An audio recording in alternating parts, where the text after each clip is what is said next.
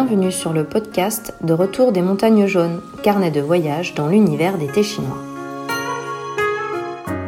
Un podcast dédié au thé, à sa culture et aux gens qui le produisent.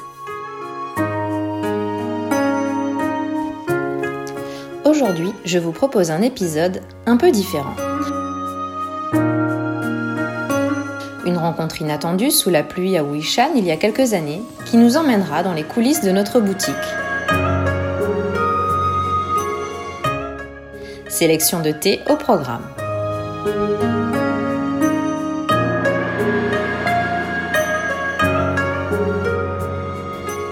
Bonjour à tous, je suis très heureuse de vous retrouver dans ce quatrième épisode de mon carnet de voyage.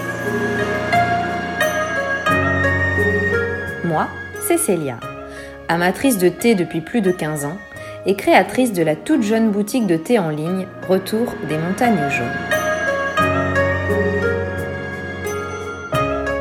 Avant de commencer notre voyage, je vous invite à vous préparer un thé gourmand et réconfortant et à vous installer confortablement.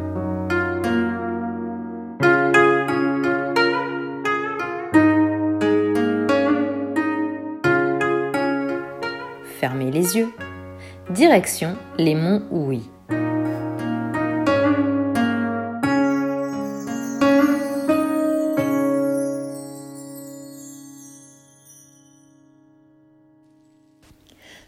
Souvenez-vous la semaine dernière, je vous racontais une belle balade sous la pluie au milieu des théiers des monts Houy. À notre retour à l'entrée nord du parc naturel, la pluie a repris. Vu le temps et l'horaire, nous sommes en fin d'après-midi, plus aucun taxi pour rejoindre le centre-ville. Nous appelons donc un Didi, l'équivalent de Uber en Chine. Comme souvent les jours de mousson, L'application est débordée et nous devons attendre plus d'un quart d'heure avant qu'un chauffeur n'accepte la course. Encore un quart d'heure à attendre sous les arbres pour essayer de se protéger de la pluie. Nous sommes à nouveau trempés jusqu'aux os lorsque la voiture blanche arrive. Contrairement à beaucoup de voitures en Chine, celle-ci est assez petite et loin d'être neuve. Nous nous y engouffrons, trois derrière et un devant. En route vers Lantangtsun, le village de notre ami producteur Liu Ahai, juste au pied de la roche des Trois Tentes, le seul village accessible à même la montagne. Nous sommes invités à prendre un thé dans la jolie maison de thé qu'il s'est récemment construite, attenante à sa petite fabrique. Le chauffeur est étonné de notre destination. Il n'y a rien à faire pour des touristes dans ce petit village nous lui expliquons que nous avons rendez-vous avec un ami producteur de thé. Il nous apprend que lui aussi est producteur, qu'il a des jardins de thé dans la zone protégée et sur certains beaux pics de Wuishan, et qu'il aimerait bien avoir des amis étrangers qui viennent lui rendre visite. Comme la saison des récoltes et de la production est terminée, et que la torréfaction des thés ne commencera qu'en septembre, c'est une période très calme dans la vie des producteurs. En cette saison, il aime faire le chauffeur pour pouvoir rencontrer du monde et discuter et faire sa promotion. En effet, sa fabrique n'est pas située dans la ville même, mais dans la vallée, entre la zone touristique et la zone écologique protégée, une zone où seuls les locaux peuvent se rendre. Comme nous habitons en Chine, il nous propose de nous envoyer des échantillons de ces thés pour les tester et nous invite pour notre prochain séjour à venir chez lui.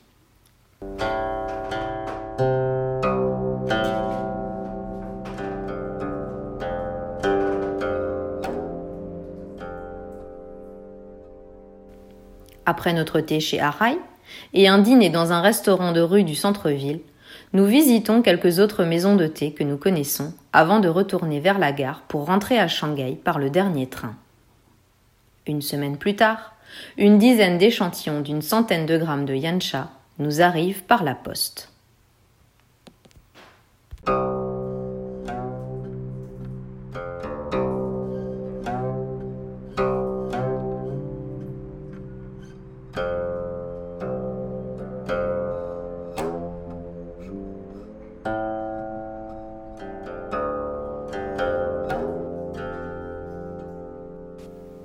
Retour en 2020.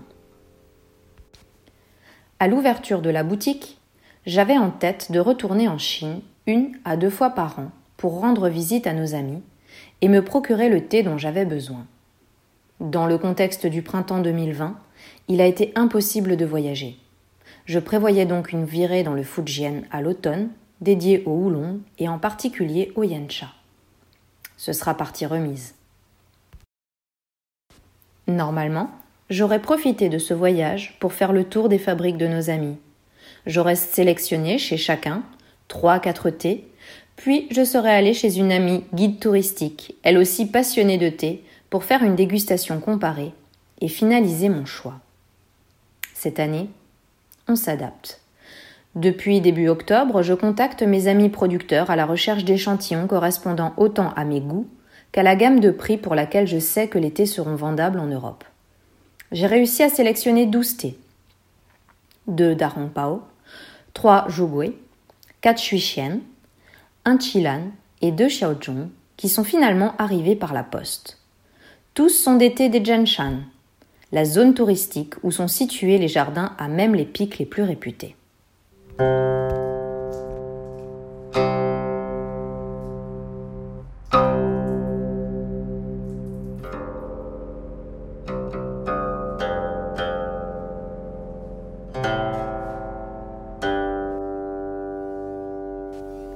Les dégustations préliminaires en théière m'ont rassuré.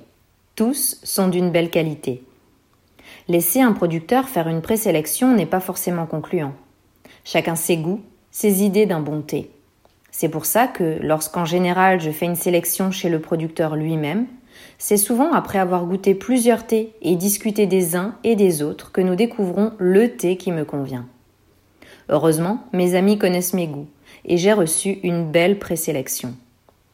Toutefois, sélectionner un thé, ce n'est pas choisir le thé que je préfère. Il faut s'assurer que le thé n'a pas de défaut, qu'il n'est pas trop sensible à l'infusion, qu'il n'ait pas des goûts trop originaux pour les occidentaux. Il faut sélectionner les thés les plus aromatiques, car en Europe on préfère en général la puissance aromatique à la complexité en bouche. Il faut faire varier les paramètres d'infusion et il faut pouvoir faire un classement pour qu'à partir des douze thés qui ont chacun des qualités et des prix différents, on arrive à une sélection cohérente. On ne peut ainsi pas sélectionner uniquement trois Shuexian, même si cette année, ils ont eu ma préférence. Le meilleur moyen pour faire ces comparaisons reste le Gaiwan, car les théières peuvent améliorer artificiellement la perception que l'on a d'un thé. Il y avait ainsi dans la présélection un superbe jogoué, rond et long en bouche, mais avec un goût de main de Bouddha fermenté. Vous savez cette pâte noire spécialité de Chaozhou, trop originale pour des goûts européens et un des Xiaozhong avait une grande sucrosité qui pourrait en déranger certains.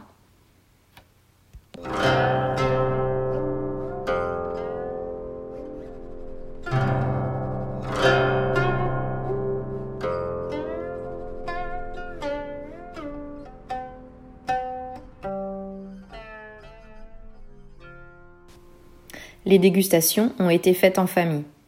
Je compte beaucoup sur l'avis de mon mari, puisque nous n'avons pas forcément les mêmes goûts. Les enfants aussi ont participé et donné leur aval sur les thés finalement sélectionnés. Pour les essais, nous avons sorti toute notre vaisselle et aligné sur notre table 12 gaiwan de 12 centilitres chacun, 12 pots de service et 24 tasses en verre. Les 12 thés ont été pesés et déposés sur des petites assiettes de présentation et l'eau chauffée à 100 degrés sur notre réchaud à charbon. Nous commençons par observer les feuilles, par les sentir à froid, puis nous les versons dans le gaiwan. Après avoir rincé brièvement les feuilles à l'eau chaude, il faut sentir l'odeur des feuilles chaudes, réhydratées. À chaque étape, les sensations de chacun sont notées minutieusement dans mon carnet de dégustation.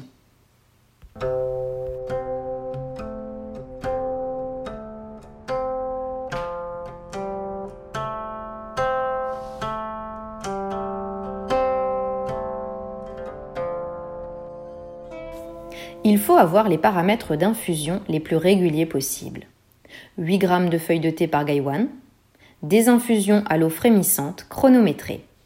D'abord 30 secondes, puis 5 secondes supplémentaires à chaque infusion. Pour ce type d'essai, il faut absolument avoir l'eau la plus chaude possible. Les houlons de grande qualité doivent être très peu sensibles à la température d'infusion.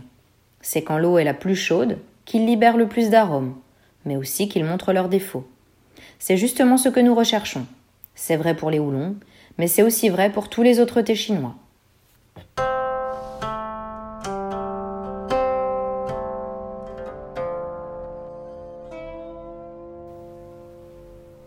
Place à la première infusion. Chaque thé, l'un à la suite de l'autre. Une première tasse est réservée à déguster chaque thé séparément, l'un à la suite de l'autre, puis une deuxième tasse à faire des comparaisons entre les thés. Et recommencer. Que d'arômes à noter dans mon carnet. Mais il ne suffit pas de s'arrêter au profil aromatique. Il faut aussi considérer les sensations en bouche, les goûts, leurs évolutions, la rondeur, la longueur du thé, sa capacité à remplir toute la cage thoracique, la rétro-olfaction, et sa capacité à nous transporter dans une autre atmosphère. Au bout de cinq infusions, soit 120 tasses chacun, nous ne pouvons plus continuer. La puissance de ces très beaux crus nous laisse ivres de thé. Nous finalisons et mettons en commun nos notes et nos impressions. Six thés ressortent. Nous réitérerons donc notre dégustation le lendemain, en gaïwan, et en théière. Au bout de deux jours intenses en thé des rochers, nous n'en pouvons plus.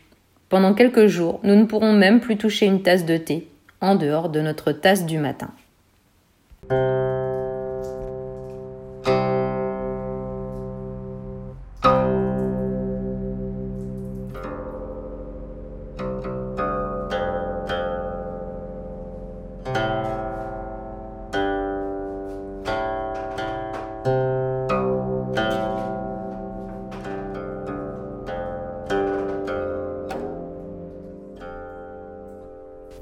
Au final, quatre thés ont été sélectionnés. Un chilan de la falaise à la roche de jade, d'un producteur chez qui nous achetons nos thés depuis des années et qui a une maison de thé à Sangu, et trois thés de notre ami le chauffeur, un xiaozhong non fumé, le thé noir emblématique de Wishan, un Jugui et un Gaozong Shuixian, tous deux du pic du lotus. La production de notre ami nous a particulièrement plu cette année. Les années précédentes, ces thés auraient été bien trop torréfiés pour un palais européen. Il faut savoir que son principal client est une grande maison de thé de Canton qui travaille essentiellement pour la diaspora malaisienne. Ce client est spécialisé dans la conservation et le vieillissement des houlons, et pour avoir des thés de rocher de garde, il faut les torréfier fortement. Nous suivons ces thés depuis plusieurs années, et il est vrai qu'ils montrent tout leur potentiel après deux ans de conservation en général. Il faut savoir que la plupart des petits producteurs des monts Hui proposent à leurs clients d'acheter leur thé au stade de Maocha, c'est-à-dire des thés déjà oxydés, mais n'ayant pas subi l'équeutage des feuilles et la torréfaction finale, et que le client choisit à ce moment-là le niveau de torréfaction qu'il voudra pour son thé. Comme nous sommes de petits clients, nous devons donc choisir parmi nos amis producteurs les lots à leur disposition en fonction de ce qui a déjà été torréfié. Depuis que nous connaissons notre ami le chauffeur, nous discutons régulièrement ensemble de la torréfaction et nous avons bien remarqué qu'au fur et à mesure des années, il nous propose des thés moins torréfiés.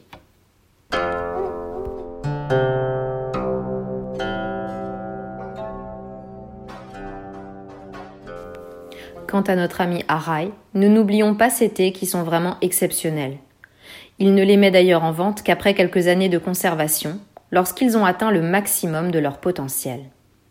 Toutefois, ces thés sont relativement chers et notre boutique est trop jeune pour prendre le risque financier de les proposer. Mais si nous arrivons à trouver un public suffisant pour nos thés, nous serons vraiment heureux de proposer ce niveau de perfection.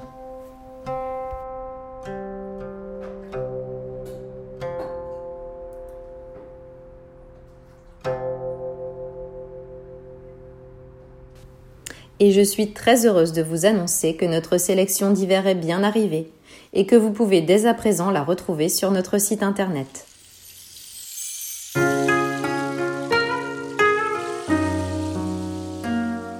Cet épisode vous a-t-il plu? J'espère vous trouver nombreux dans notre prochain épisode. Je vous emmènerai à la découverte d'une des factories de thé noir les plus réputées de la région de Chimène.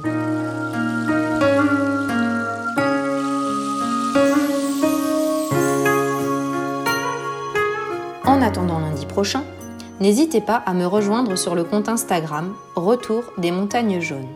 Faites-moi part de vos questions, de vos idées, de vos envies. Rejoignez-moi également sur le blog du podcast retourdesmontagnesjaunes.com slash blog au pluriel slash podcast.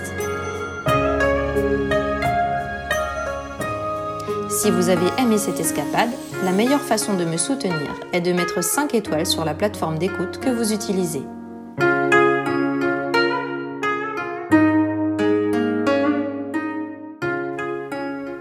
C'était De retour des montagnes jaunes, carnet de voyage dans l'univers des thés chinois.